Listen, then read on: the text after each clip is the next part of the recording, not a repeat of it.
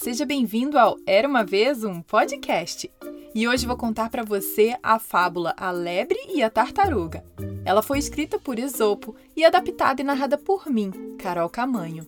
Ah, e o nome da lebre e da tartaruga foram sugeridos e escolhidos pelos seguidores do Era uma vez um podcast no Instagram. Bom demais! Bem, vamos à história.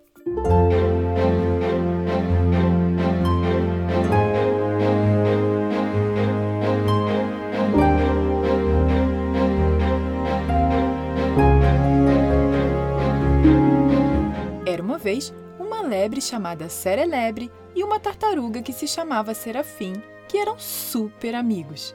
Um dia, eles planejaram se encontrar de manhã para colher vegetais da horta. Serelebre chegou bem cedo com seus tênis de corrida, mas não havia nenhum sinal de Serafim. Até que finalmente ele apareceu, avançando lentamente, calçando também seus tênis de corrida, mas não pareciam muito usados. Eita, até que enfim! Já era hora de você aparecer. Veja, já tenho uma cesta de legumes colhidos e prontos para comer. Disse Serelebre. Eu saí da minha casa na mesma hora que você saiu da sua esta manhã, Serelebre.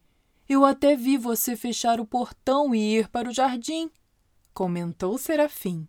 Ah, mas você é muito lento. Aposto que até um caracol passou por você no seu caminho para cá. Não sou lento, só gosto de levar meu tempo. Você viu o lindo nascer do sol e o arco-íris no céu esta manhã? perguntou a tartaruga. Não, mas eu tinha uma meta esta manhã de descer aqui para a horta e colher legumes, respondeu a lebre impaciente. Senhor Raposa, que também estava no jardim, ouviu a conversa deles. Normalmente teria rido dessa discussão, mas eram Serelebre e Serafim, dois super amigos. E se eles não fizessem o trabalho hoje, o senhor Raposa não teria comida para roubar mais tarde. Bom dia, Serelebre! Bom dia, Serafim! Que manhã linda hoje, hein? Disse senhor Raposa. E Serelebre respondeu: Não há nada mais bonito do que vegetais colhidos, e Serafim não tem nenhum, porque chegou uma hora mais tarde aqui. Temos muito trabalho a fazer. Serelebre, temos o dia todo. Não se preocupe com isso. Vocês estão todos confusos com algo que realmente não importa. Falou Serafim com sua calma e sabedoria. E então o senhor Raposa disse: No outro dia eu vi Serafim andando rapidinho quando precisou. O garoto que mora ali perto do apartamento tentou pegá-lo para levá-lo para casa. E essa tartaruga aí correu ao longo da margem do rio e saiu do alcance do garoto rapidinho. Como uma flecha assim, ó. Zupt! Ai, que mentira, não acredito. Ele é lento. Serafim parecia tão desamparado que Senhor Raposa sabia que tinha de fazer algo ou haveria uma separação dos amigos. E por incrível que pareça, ele não queria ver isso acontecer. Então teve uma ideia esquisita.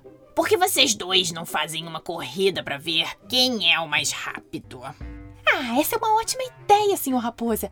Isso provará de uma vez por todas que sou muito mais rápida do que Serafim que ele é simplesmente lento.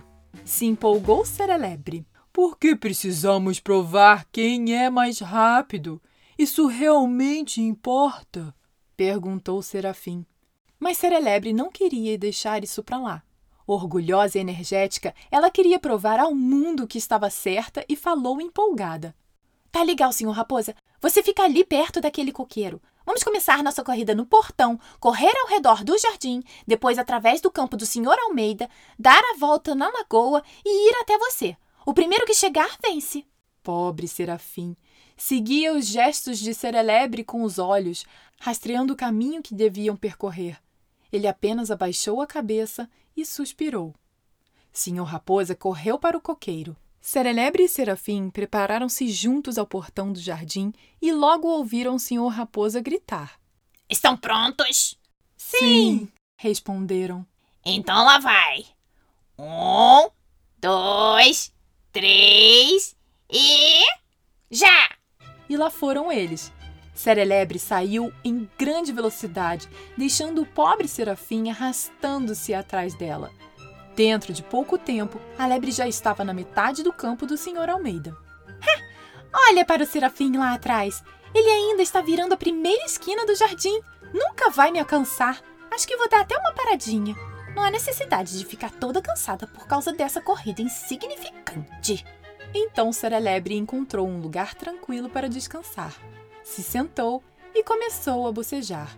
Ela se lembrou que levantou super cedo de manhã e percebeu que um pequeno cochilo não faria mal. Serafim ainda estava se arrastando. Ele tentou não notar o cheiro da grama doce e a dança das borboletas enquanto esvoaçavam no céu. Mas era tão lindo! Ainda assim, ele focou e continuou seu curso.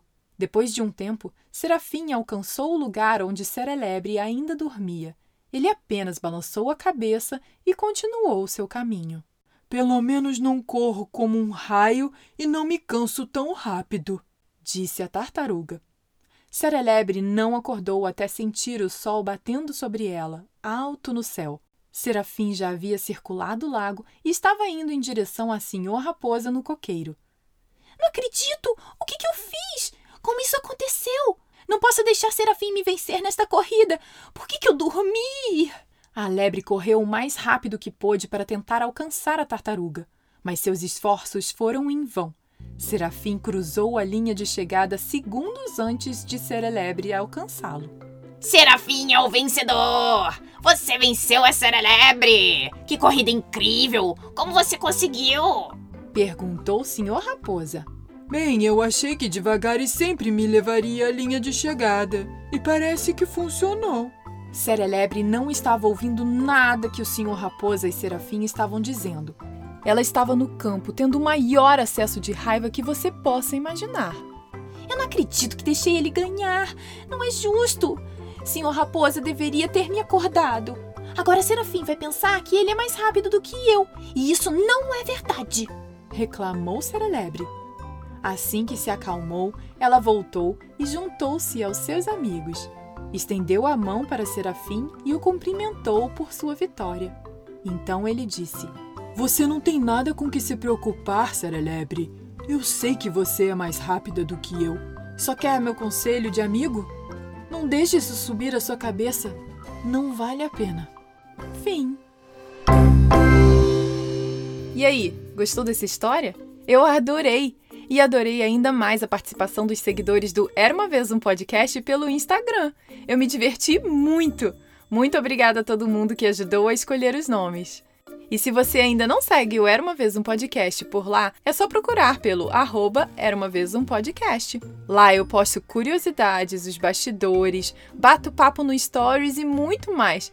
Me segue por lá que eu vou amar. E só para lembrar que todo dia 7 e 17 tem história nova por aqui. Então aperte o botão de seguir no Spotify, Apple ou Google Podcasts, Deezer ou no seu agregador favorito para não perder mais nenhuma. Beijos e até a próxima história. Tchau, tchau!